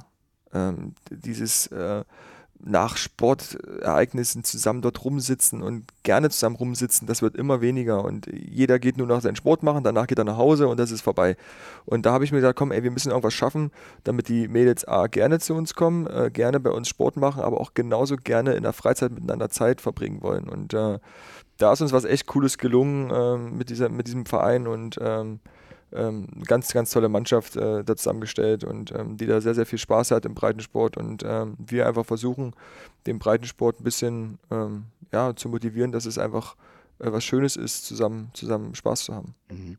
Hier passt auch eine, eine, Fanfrage wunderbar rein. Viele beantwortest du einfach so en passant. Die brauche ich dann jetzt nicht nochmal extra vorzulesen, weil die kommen einfach bei dir so mit rein. Aber jetzt kommt gerade so ein Ding genau richtig. Ähm, Handball und Fankultur. Was, was würdest du dir wünschen? Von den Fans. Also, dass sie jetzt nicht schimpfen und sich auf Facebook ausbreiten, war klar. Aber was, wie würdest du so, ein, so eine Fankultur dir wünschen? Also erstmal wünsche ich mir, dass die Fans wieder in der Halle sind. Das, das ist, ist glaube ich, das aller, genau. aller, der allergrößte Wunsch, den wir alle haben. Ähm, aber ja, du hast schon ganz gut zusammengefasst. Also ich wünsche mir natürlich Fans, die leidenschaftlich dahinter stehen und die auch ihre Kritik äußern dürfen und die auch sauer sein dürfen und die auch äh, uns mal ein Vogel zeigen dürfen, wenn wir ein scheiß Spiel gemacht haben oder sowas. Das ist alles, alles gut und schön, aber ich, ich wünsche mir einfach, dass es ähm, dass ein Miteinander Fans, Verein, Spieler halt herrscht, so wie es hier beim DFK ist. Also ich glaube, wir sind einer der familiärsten Vereine in der ganzen Liga. Das sieht man im Zusammenhang mit den Sponsoren, aber auch mit den Fanclubs, wie nahbar wir eigentlich sind, äh, was ja bei äh, anderen Vereinen oder bei anderen Sportarten gar nicht möglich ist. Also ich glaube, das zeichnet uns extrem aus, dass wir alle nach dem Spiel immer in den Webraum gehen und bei jedem auf den Tisch zumindest mal kurz klopfen und Hallo sagen. Also das ist ja, gibt ja schon dem Sponsor extrem viel und dann kommt Smalltalk noch dazu und das ist was, was, was, glaube ich, unser Verein einfach ausmacht, dieses, dieses familiäre, äh, familiäre. Und äh, ich wünsche mir einfach, dass es einfach beibehalten wird, dass das nicht irgendwann abdriftet in wirklich nur noch Profitum und ihr habt jetzt, wir kümmern uns gar nicht mehr um euch, sondern dass es wirklich ähm, dabei bleibt, dass die, die, die, die Sportler, die, die Mannschaft immer ihre Dankbarkeit auch den Leuten gegenüber zeigt. Und äh, da finde ich es einfach selbstverständlich, mal Hallo zu sagen oder auch mal zu irgendeinem ähm, Fanfest oder zu irgendeiner Sponsorenveranstaltung zu gehen, weil man darf immer nie vergessen, die Leute, die da im VIP-Raum sitzen, die bezahlen uns. Und mhm. da finde ich, das ist das, ähm, das, das, das, kleinste Übel, was man haben kann, nach dem Spiel mal Hallo sagen. Mhm.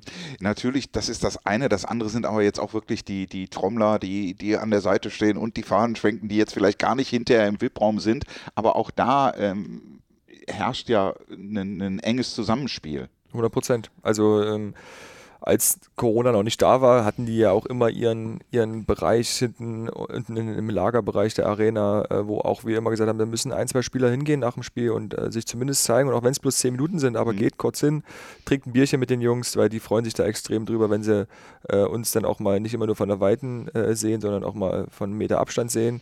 Ähm, das war für uns immer ganz, ganz wichtig, weil ähm, ich finde, es ist nicht selbstverständlich, wenn, wenn Leute ihren Jahresurlaub so legen, dass sie bei uns bei den Spielen sein dürfen. Und äh, ja. das ist wirklich sehr, sehr beeindruckend, wie man eine Leidenschaft entwickeln kann für einen Verein oder für eine Sportart. Und ähm, da finde ich, gehört es einfach dazu und ist elementar wichtig, dass, dass wir als Mannschaft das auch aufnehmen, annehmen und auch kleine Sachen einfach zurückgeben. Mhm.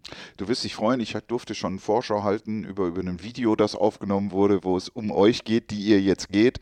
Ähm, aber wir haben auch noch eine, eine spezielle Szene aus dem Fanbereich für dich. 1,94 Meter groß, blond, Rechtshänder, Nationalspieler, Rückraum. Oder auch einfach nur Nummer 20. Damit ist fast alles gesagt, außer vielleicht noch kluge Pässe, ein Auge für den Kreis, Taktik und Verantwortung. Und ja, ein Wurf wie ein Strahl. Das ist Philipp Flippy Weber. 2013 nach Leipzig gekommen, Höhen und Tiefen erlebt, die Zuschauer begeistert, aber auch zur Verzweiflung gebracht. Jetzt 2021 ziehst du weiter in Richtung Magdeburg. Ob dies alle gut finden, darüber wurde bestimmt auch unter den Grün-Weißen viel diskutiert. Fakt ist, es ist so. Und ich denke, du wirst auch in Zukunft in der Arena ein gern gesehener Gast sein. Viel Erfolg auf jeden Fall an der Elbe, bleibe gesund und dann bis zum ersten Duell, wo die Nummer 20 grün-rot trägt. Liebe Grüße. Ich denke, ähm, vielleicht willst du auch was loswerden, das hier, hier jetzt an die, an, die, an die Fans. Ja, es ist, es, äh, es berührt einen einfach sowas zu hören. Ähm, nach so einer langen Zeit merkt man, dass man dann vielleicht doch nicht alles falsch gemacht hat, sondern extrem viel richtig gemacht hat, wenn man, wenn, wenn da so über einen gesprochen wird. Ähm, ja, ich habe äh, mir immer versucht, nie irgendwas nachsagen zu lassen und äh, habe immer versucht, alles Mögliche für, für meinen Verein, für die Fans zu geben, um den höchstmöglichen Erfolg zu haben. Und äh, ich bin einfach sehr, sehr dankbar, dass ich hier so viele tolle Leute kennenlernen durfte, auch aus dem, aus dem Fan-Dasein, ähm, was ich nie missen werde. Und äh, ich werde mich auch jetzt schon extrem freuen auf das erste Duell, auch wenn ich auf der anderen Seite stehe. Und äh, es ist was, was, was, wie ich schon hundertmal jetzt gesagt habe, ist ganz Besonderes hier, die Verbindung äh, Verein, Sponsoren, Fans und ähm, das ist, das ist nicht, das ist nicht alltäglich und äh, was ganz, ganz Schönes und ich werde immer mit einem, mit einem sehr, sehr äh, schönen Gefühl hier auf die Zeit zurückblicken und auch auf jeden Fall mit einem, mit einem weinenden Auge auch aus Leipzig weggehen, ähm, weil das war eine Zeit, die mich sehr, sehr geprägt hat und auch ähm, die mir sehr, sehr viel gegeben hat. Mhm. Und was könnten wir für einen besseren Übergang haben, als jetzt wirklich den nächsten Step zu gehen und zu sagen, schauen wir auf deine Zukunft in Magdeburg.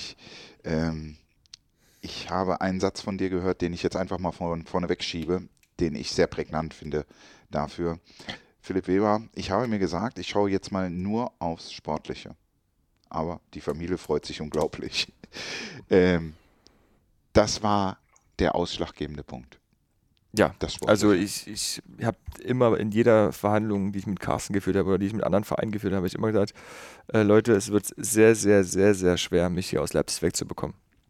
Ähm, und äh, jetzt bin ich nun mittlerweile 28 und äh, dachte mir, ja Philipp, was willst du denn jetzt eigentlich noch erreichen? Ähm, und ich habe zu dem Zeitpunkt, wo ich die Entscheidung getroffen habe, ähm, halt ähm, für mich selber gemerkt, okay, du, du, du musst jetzt den nächsten Step nochmal gehen, gerade was die Nationalmannschaft äh, betrifft und musst einfach permanent äh, international spielen. Und ähm, das war halt in Magdeburg gegeben. Und dann hatte ich sehr, sehr tolle Gespräche mit den Ver Verantwortlichen dort, mit, mit Bennett Wieger, als Trainer vorneweg. Ähm, die mich einfach in meiner Meinung noch mehr beschäftigt oder bekräftigt hat. Und äh, ich kann mich noch genau daran erinnern, wie ich das erste Mal meiner Mama äh, darüber berichtet habe, dass ich mit Magdeburg in Kontakt bin. Meine Mutter, muss man dazu sagen, ist auch die einzige, die in meine sportlichen Sachen eingebunden wird. Also wenn ich es meinem Papa erzählen würde, dann wüsste das schon die Volksstimme in Magdeburg und es wüsste schon jeder hier in Leipzig, dass da Gespräche geben. Also mein Papa kriegt wirklich immer nur an dem Tag, wo es offiziell wird, ob ich verlängere oder Verein wechsle, kriegt er erst Bescheid.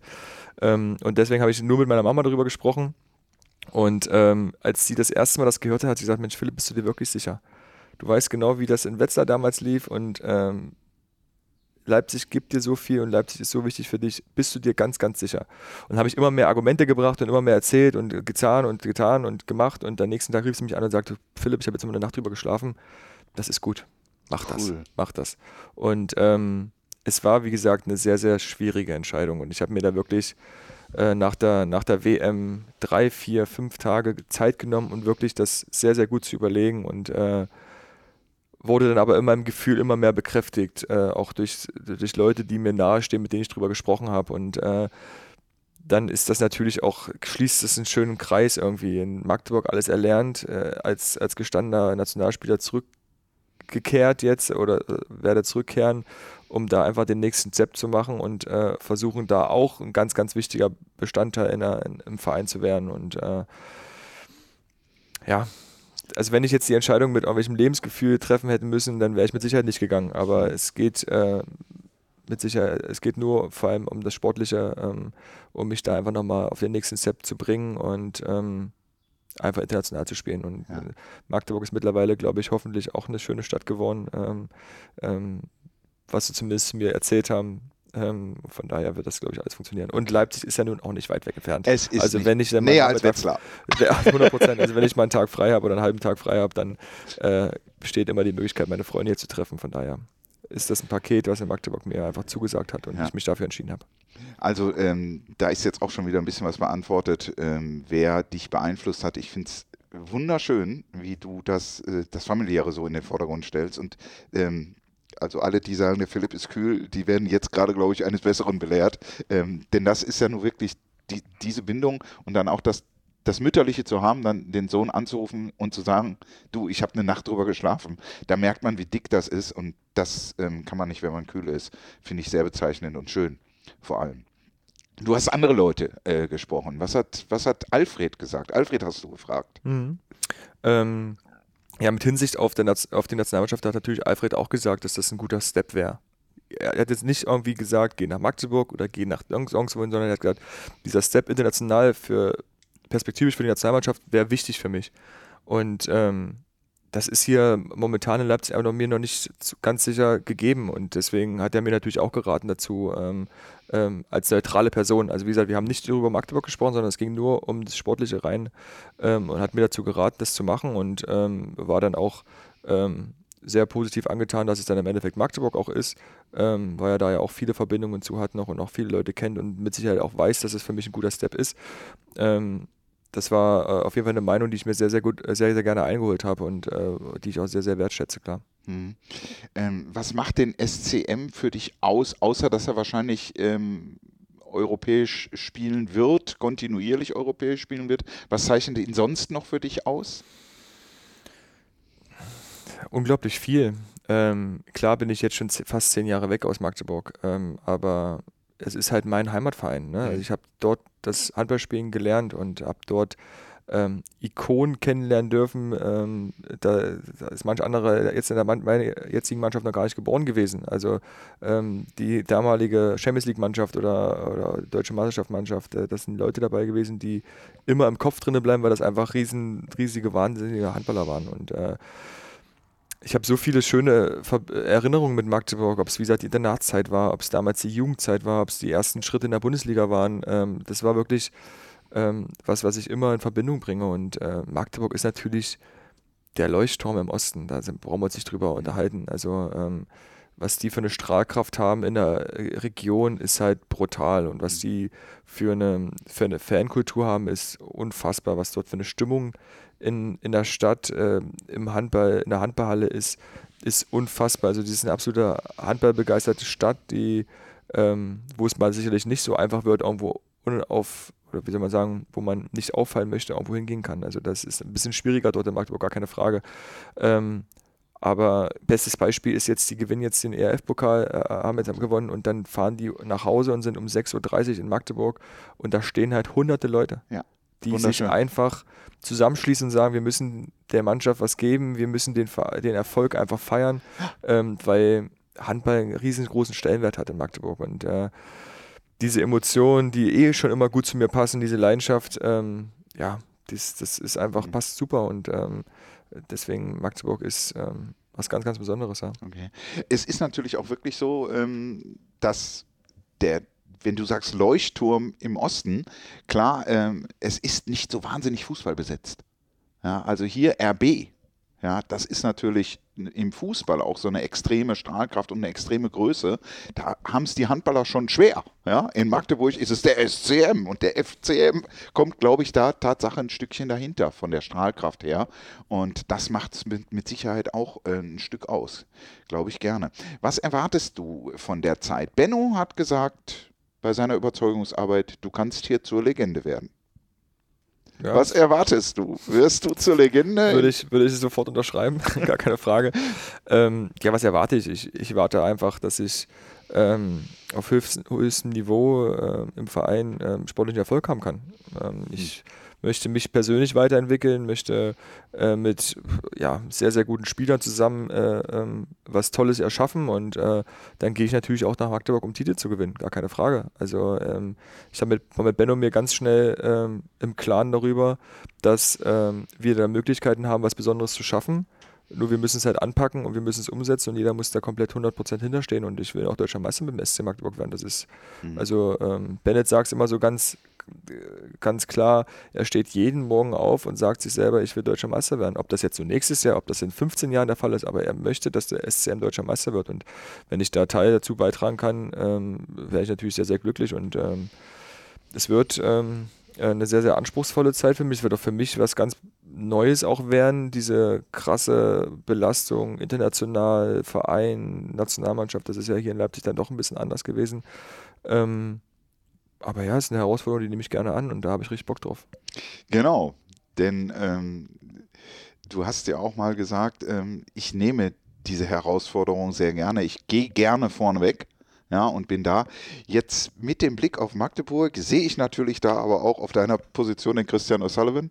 Ähm, ich habe mir das Spiel gegen die Füchse angeguckt. Ich war wirklich begeistert vom SCM, muss ich ehrlich sagen. Also das, äh, ich versuche da neutral zu sein, aber ähm, unglaublich. Christian, ähm, natürlich spielt da noch ein Marco Bestiak, ähm, einen Mika Damgard. Also da sind natürlich auch schon Typen auf deiner Position. Du kannst ja halb links, du kannst ja auch Mitte ähm, im, im Angriff spielen, ähm, wo du dich jetzt aber einfinden, durchsetzen musst. Ja, das, das passt, passt gut, so wie du es gesagt hast. Also es sind natürlich schon wahnsinnig gute Spieler dort. Und ähm, ich glaube, das ähm, macht uns nächstes Jahr einfach noch, noch unausrechenbarer, wenn ich jetzt noch dazu komme. Weil jetzt ist ja momentan so, ähm, die Mannschaften sagen sich, ja, wir brauchen nur auf sieben Meter verteidigen, äh, weil die gehen nur eins gegen eins und keiner wirft aus dem Rückraum. Ja. Jetzt komme ich vielleicht und kann auch mal von neun Meter werfen. Ähm, also ich glaube, das ist ein, ist, ein, ist ein sehr, sehr gutes Paket, was wir da im Angriff äh, bieten können. Und äh, wenn ich da meine Stärken mit reinbringen kann und auch zur prägenden, äh, prägende Figur werden kann, dann ähm, wäre das, glaube ich, eine coole Sache, ja. Mhm. Und da haben wir jetzt auch die Aussage, ich habe vorhin mit den Schwächen angefangen, Asche über mein Haupt, aber es passte so gut in den Rhythmus. Ähm, die Stärken, ne? wenn ich also Trainer nach deinen Stärken frage, kommt eben die Variabilität. Er kann eben einen super 1-1 gehen. Da hast du gesagt, bin ich ganz froh, dass ich nicht 6, 7 Kilo mehr habe. Auch mal auf Paule verwiesen, der jetzt auch gepackt hatte und wieder abnimmt. Ähm, ich kann ein schnelles 1-1 gehen. Ich habe eine, du wirst für deine Übersicht gelohnt, gelobt, ähm, dass du schöne Assists spielst und dann kommt natürlich auch, er kann aus dem Rückraum werfen. Ja, das war so, als ich die Trainer nach deinen Stärken fragten, sagten sie, am- das Größte ist eigentlich, dass er alles kann. da hinten, ja. Die, er ist so unglaublich variabel. Man weiß nicht, geht er jetzt das schnelle 1-1? Ja, wo er wirklich auch große, starke Männer schnell mal stehen lassen kann. Oder steigt er hoch, oder aber steigt er hoch und sieht den Kreisläufer. Ja. Diese Variabilität als Stärke, also das sollst du ja auch hören. Ich will ja hier Vielen nicht Dank, vielen Dank. von den Schwächen reden, die, die über dich gesagt wurden. Ähm, damit, sage ich mal, ähm, sind wir so auf dem, auf dem Plan für ein SCM durch. Deine Zukunft in der Nationalmannschaft ist so der nächste Block und der Weg nach Tokio. Damals warst du in Japan nicht dabei, mhm. als der Ausflug gemacht wurde mit CCP, wo dieser Schlachtruf von der Nationalmannschaft, der lautet Gambaro. Gambaro, der kommt aus Japan. Ja und heißt übersetzt? Mir wurde gesagt, dass sowas wie äh, Erfolg, Kraft, so, okay. so, in der Richtung irgendwie was. Also demnächst sehen wir es als Schriftzeichen dann auf allen äh, Oberarmen der Handballer. Hoffentlich nicht. Ähm, ähm, aber was, was erwartest du jetzt? Du, du gehst in der Nationalmannschaft auf der Mitteposition, hast du Juri Knorr mhm. mit dabei. Das ist ja, ich würde es fast vergleichen können mit Luka Witzke in Leipzig.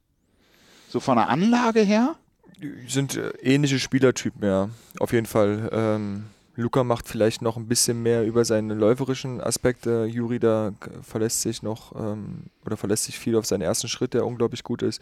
Ähm, aber die sind beide schon ähnliche Spieler, ja. Vom Alter auch ähnlich. Ähm, und ähm, ja, ich nehme Juri gerne an Hand. Also wir haben ein gutes Verhältnis zueinander und äh, ähm, sprechen auch viel zusammen im Training, wie man was machen muss und so. Und das mache ich mit Luca hier genauso. Also mhm. das ist ähnlich auf jeden Fall, ja. Auf der halben hast du den Brocken Julius dann ja. mit dir drauf. Ihr könnt euch natürlich beim Shooten wunderbar abwechseln, ja.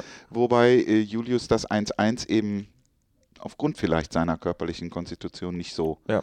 wahnsinnig flink beherrscht wie du. Ja, Julius hat ganz andere Stärken. Also ähm, Julius, der, der muss ins Spiel gebracht werden, der muss geholt werden, um, um einfache Tore zu machen. Das ist seine Aufgabe bei uns. Und äh, da ist es halt meine Aufgabe, genau das so für ihn zu spielen, dass es für ihn einfach ist und dass er uns einfache Tore gibt. Und äh, ja, man muss sich einfach auf jeden Spieler, der da auftaucht, auf der Halbposition irgendwie anders äh, einstellen. Also wenn Paul zum Beispiel, äh, Paul Drucks auf die Halbposition kommt, dann weiß ich, ich kann ähnlich wie in Leipzig mit Luka Witzke schnell einen Ball spielen, viel 1-1 machen, weil er ähm, das auch gut hinbekommt. Mit Julius kann ich es halt einfach nicht machen, weil er, wie gesagt, ein bisschen schwerer ist, ein bisschen größer ist und halt andere Stärken hat. Und äh, dann habe ich auf der anderen Seite mit, mit Kai Häfner noch jemanden oder mit, mit, mit, mit Steffen Weinhold, ähm, die unfassbar handballintelligent sind, die das, also gerade Kai, der sehr, sehr viel schon wahrnimmt, da ist es noch gar nicht passiert und ähm, der sehr, sehr gut spielerisch ist, ähm, der auch sehr, sehr gute Assists für den Kreis, für seinen Außen geben kann, der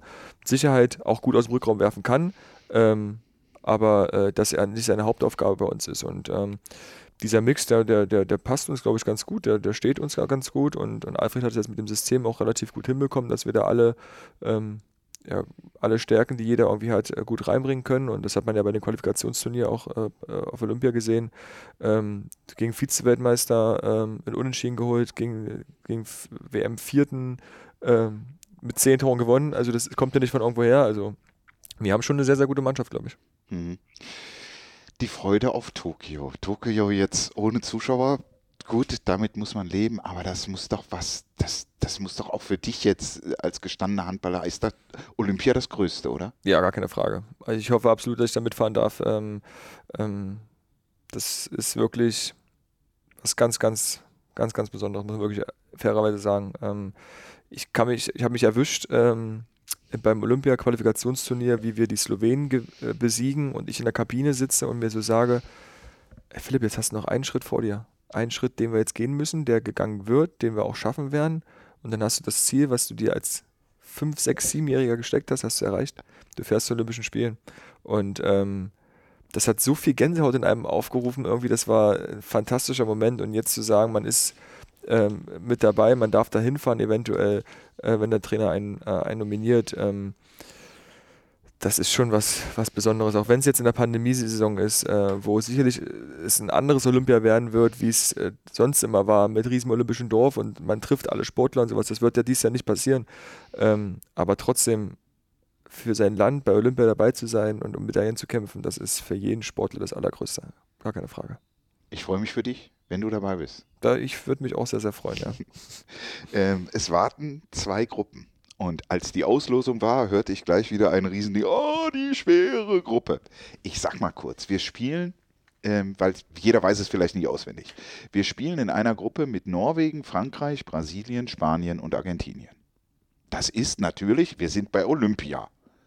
eine schwere Gruppe, aber in der anderen Gruppe sind Dänemark, Schweden, Portugal, Ägypten hat eine super WM gespielt. Also findest du jetzt, dass wir eine unglaublich schwere Gruppe also es sind beides sehr, sehr, also es ist ja bei so einem Turnier äh, fahren die, ich glaube zwölf, ich glaube zwölf Mannschaften sind es, ne? ja. also zwölf besten Mannschaften hin, äh, ähm, die es momentan auf der Welt gibt und ähm, dass da das Niveau hoch ist, ist ja gar keine Frage und da glaube ich gibt es keine schwache und keine gute Gruppe. Also ähm, wenn wir jetzt gegen Norwegen spielen, haben wir sie vielleicht in den Finalspielen nicht. Von daher ist das vielleicht auch ganz gut. Oder also äh, da jetzt zu sagen, das ist eine leichte Gruppe, schwere Gruppe, das ist äh, wäre wär fatal. Also da sind jede Mannschaft ist da zu Recht da und jede Mannschaft äh, ist extrem gut auf ihre Art und Weise und ähm, da muss man nicht von gut oder schlecht reden. Die ersten vier Mannschaften ziehen ins Viertelfinale ein. Also das Ding ist. Das, also wir müssen in der Vorrunde im besten Fall drei Spiele gewinnen. Mhm dann haben wir gute Chancen, um, äh, um, um ähm, vielleicht nicht ganz, ganz so schwierigen Gegner dann in der, in der, äh, im Viertelfinale zu bekommen. Und wenn du das überstehst bis zum Halbfinale und dann ist egal, wen du spielst. Weil dann ja. sind 60 Minuten und da kann Tagesform ja. entscheiden und ähm, dann spielst du Medaillen. Das ist und wir haben jetzt kein Phrasenschwein hier, aber wir würden bestimmt jeder gerne den Fünfer reintun, wenn dann beide einmal ganz laut sagen, wenn er die Goldmedaille gewinnt, willst, musst du halt alle Spiele gewinnen. So sieht's aus. So, Wort. Ja, ja, also da bin ich, glaube ich, sehr bei dir. Ähm, was erwartest du, wenn wir jetzt sagen, gib mal einen Tipp ab, wo landet Deutschland bei Olympia? Ich muss ja optimistisch sein. Natürlich. Also ich sage definitiv, wir, äh, wir haben die Möglichkeit, um Medaille mitzuspielen. Ja. Ob es jetzt Gold, Silber oder Bronze ist, das ist erstmal dahingestellt, aber wir haben die Möglichkeiten, wenn wir ähm, unser A-Spiel, unser A-Game, sage ich so gerne, äh, durchziehen, ähm, können wir wirklich da mithalten mit den großen Mannschaften. Wir haben es bei der WM getan, äh, da waren noch viele wichtige Spieler bei uns nicht dabei und haben dann immer ja, durch eigene Dummheiten Spiele verloren, ob es gegen Ungarn war oder gegen Spanien war. Äh, dann wären wir da auch vielleicht äh, weitergekommen. Ähm, und wir sind, wir sind dicht dran und es wird äh, tagesformabhängig äh, sein. Es wird davon sein, wie, was für eine Welle triffst du in so einem Turnier, wie akklimatisierst du dich in Japan, wie kommst du mit dem Essen klar, wie, das sind viele Sachen, die da reinspielen. Und wenn du da die richtige Welle triffst, ist das alles möglich. Also man sieht es immer so schön, damals die äh, No-Name-Truppe 2016 bei der EM, wir hätten da gedacht, dass wir Europameister wären. Mhm. Wir hätten gedacht, dass wir bei Olympia Dritter wären. Kein Mensch hat das gedacht. Und ähm, von daher bin ich da sehr, sehr optimistisch und weiß, dass wir es drauf haben. Wir müssen es aber nur auf die Platte bringen. Sehr schön. Wer ist dein bester Buddy in der Nati? Oh, gibt einige. Ähm, ich komme mit vielen gut klar. Ich komme mit Heine super gut klar, mit Peke sehr gut klar. Ähm, als Kohli jetzt wieder dabei war, mit dem ich am Wetzlar zusammen gespielt habe. Also es gibt wirklich viele. Ähm, da wäre es unfair, jetzt irgendwie jemanden nicht zu nennen. Also okay. sind, sind schon, schon coole Typen dabei. Hm. Eine Fanfrage war noch, da musst du dich entscheiden, links außen Lukas Binder oder Matze Musche? Nicht in der Nationalmannschaft, sondern oder wenn es eben geht, dann auch da. Also unfair zu sagen, wenn Matze jetzt gerade verletzt ist. Ähm, ähm, Stand jetzt würde ich sagen Lukas, wenn ich nächstes Jahr in Magdeburg bin, sage ich Matze. Okay. Also ja, man muss auch mal Diplomat sein. So einfach muss ich glaube ich sagen, ja. Okay, Philipp, es, es schließt sich so der Kreis. Wir haben vorhin ähm, darüber gesprochen, die Ausbildung hast du mal abgebrochen. 28 Jahre bist du. Als Profi-Handballer kann man ja natürlich unendlich spielen. Es gibt Torhüter, die stehen mit über oh ja, 40 im, im, Tor. Aber nein, im Ernst, es, es ist nicht unendlich. Nee. Ähm, hast du dir schon Gedanken gemacht über die Zeit danach oder sagst du, das ist jetzt wirklich zu weit weg? Also momentan mache ich mir da gar keine Gedanken. Okay. Ähm, natürlich hat man nebenbei irgendwelche Felder, äh, die man bearbeitet, ähm, um sein verdientes Geld auch zu investieren, gar keine Frage. Ähm, um danach vielleicht ein einfaches Leben zu haben, äh, ein entspannteres Leben zu haben. Aber ähm, ich habe mir vor anderthalb Jahren ungefähr gesagt, ich, setze jetzt mir mal bewusst meine ganze Energie nur auf den Sport und hau da alles rein, ohne mir irgendwelche Gedanken zu machen, was passiert danach. Und wenn ich dann mal 33 bin oder 32 bin, dann kann ich mir Gedanken machen, was, was nach dem Handballsport passiert. Ich hoffe, ich kann bis 35, 36 Jahren spielen. Das wäre das wär fantastisch. Und ähm, ja, die Möglichkeit, bei meinen Eltern in den Laden einzusteigen, habe ich immer. Von daher mache ich mir da jetzt momentan noch nicht so die krassen Gedanken. Wir haben uns jetzt ja in dieser, in dieser äh, Zeit mehr kennengelernt als in den Jahren vorher. Ähm, beim SCDFK.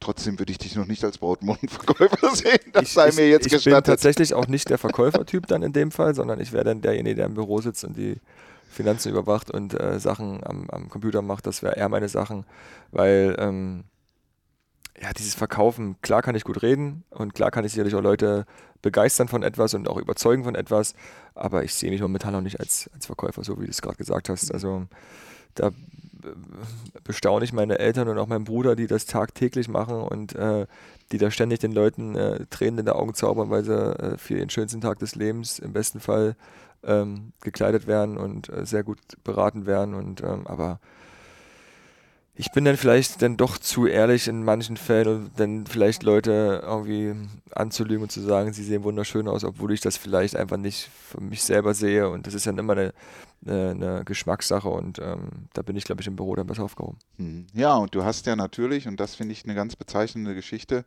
ähm, du hast den Kontakt zu Stefan ähm, Ilsanker und eben im Fußball wird ja wahnsinnig viel Geld verdient. Mhm. Ja, ähm, ganz, also es sind andere, andere Stellenwerte. Im Handball kann man bestimmt auch gutes Geld verdienen, aber das Fußballsport ist ja einfach eine ganz andere Dimension. Aber auch da gibt es ja Leute, die aufhören und irgendwo fragt man sich, wo ist es geblieben? Und ich finde es also sehr toll, wenn du sagst, okay, ich mache mir jetzt bereits Gedanken, was kann ich tun, ähm, um es hinterher vielleicht einfach leichter zu haben. Ne? Denn Absolut. jetzt ist die Zeit ähm, in den jungen Jahren, Jahren, ja. sei jetzt von mir ähm, mal so gesagt, wo du, wo du die Weichen stellen kannst. Das finde ich schlau. Ja, gar keine Frage. Also ähm, klar, Fußballer, die verdienen, äh, keine Ahnung, hundertmal so viel Geld wie wir. Ähm, das, ist, das ist Fakt, das ist kein Geheimnis. Die haben natürlich aber auch einen anderen Lebensstandard, als wir halt das haben. Ne? Also wenn ähm, ich in Urlaub fliege, dann reicht mir auch Economy Class. Wenn die in Urlaub fliegen, dann müssen die Privatjet haben. Hm. Also das sind halt andere ja. Dimensionen. Ne? Und äh, wenn die das von sich meinen, sie müssen das machen, dann, dann gerne. Wenn sie es erlauben können, gerne. Aber äh, dann soll bitte nach dem Sport keiner rumjammern, sie haben kein Geld mehr. Und ähm, da sind wir vielleicht ein bisschen mehr sensibilisiert, äh, was das Leben danach angeht, ähm, weil wir wissen, dass das halt nicht ausreicht alleine. Mhm. Und ähm, in den wenigsten Fällen ausreicht alleine. Äh, klar, wenn man ein gutes Elternhaus hat, wenn man äh, früh Sachen investiert hat, vielleicht klar, reicht das dann eventuell, aber die haben andere Möglichkeiten und es ist auch schön, dass sie die anderen Möglichkeiten haben. Ich möchte sie nicht haben. Okay. Ehrliche Worte. Ähm, vielleicht steht dir auch noch eine Karriere als Golftrainer bevor. Das, also das, kann ich aus, das kann ich ausschließen. Das kannst du aber sehr entspannt dann machen. es gibt bestimmt immer welche, die sind schlechter als du. Also, das mit Sicherheit, ja. Ähm, ja, wir können hier im Grunde, glaube ich, ähm, den Podcast beenden. Ich habe einen Philipp Weber kennengelernt in dieser Stunde oder in dieser Zeit, wo ich mich sehr freue, der also bestimmt ein sehr nahbarer Mensch ist. Und ähm, du hast viel preisgegeben von dir, von deiner Einstellung. Dafür bin ich und wahrscheinlich alle Zuhörer sehr dankbar. Ich fand es ein sehr persönliches Gespräch und habe mich darüber auch sehr gefreut. Und wir alle, und da spreche ich jetzt natürlich für den ganzen Verein, ich kann es besonders natürlich auch wünschen dir für Tokio beim SCM, für deine sportliche Karriere, für dein, für dein familiäres Leben. Ähm, alles, alles Gute. Danke. Schön, dich kennenlernen zu dürfen. Ja, und hier Zeit mit dir in Leipzig verbracht zu haben. Herzlichen Dank, Philipp Weber. Sehr gerne. Dankeschön.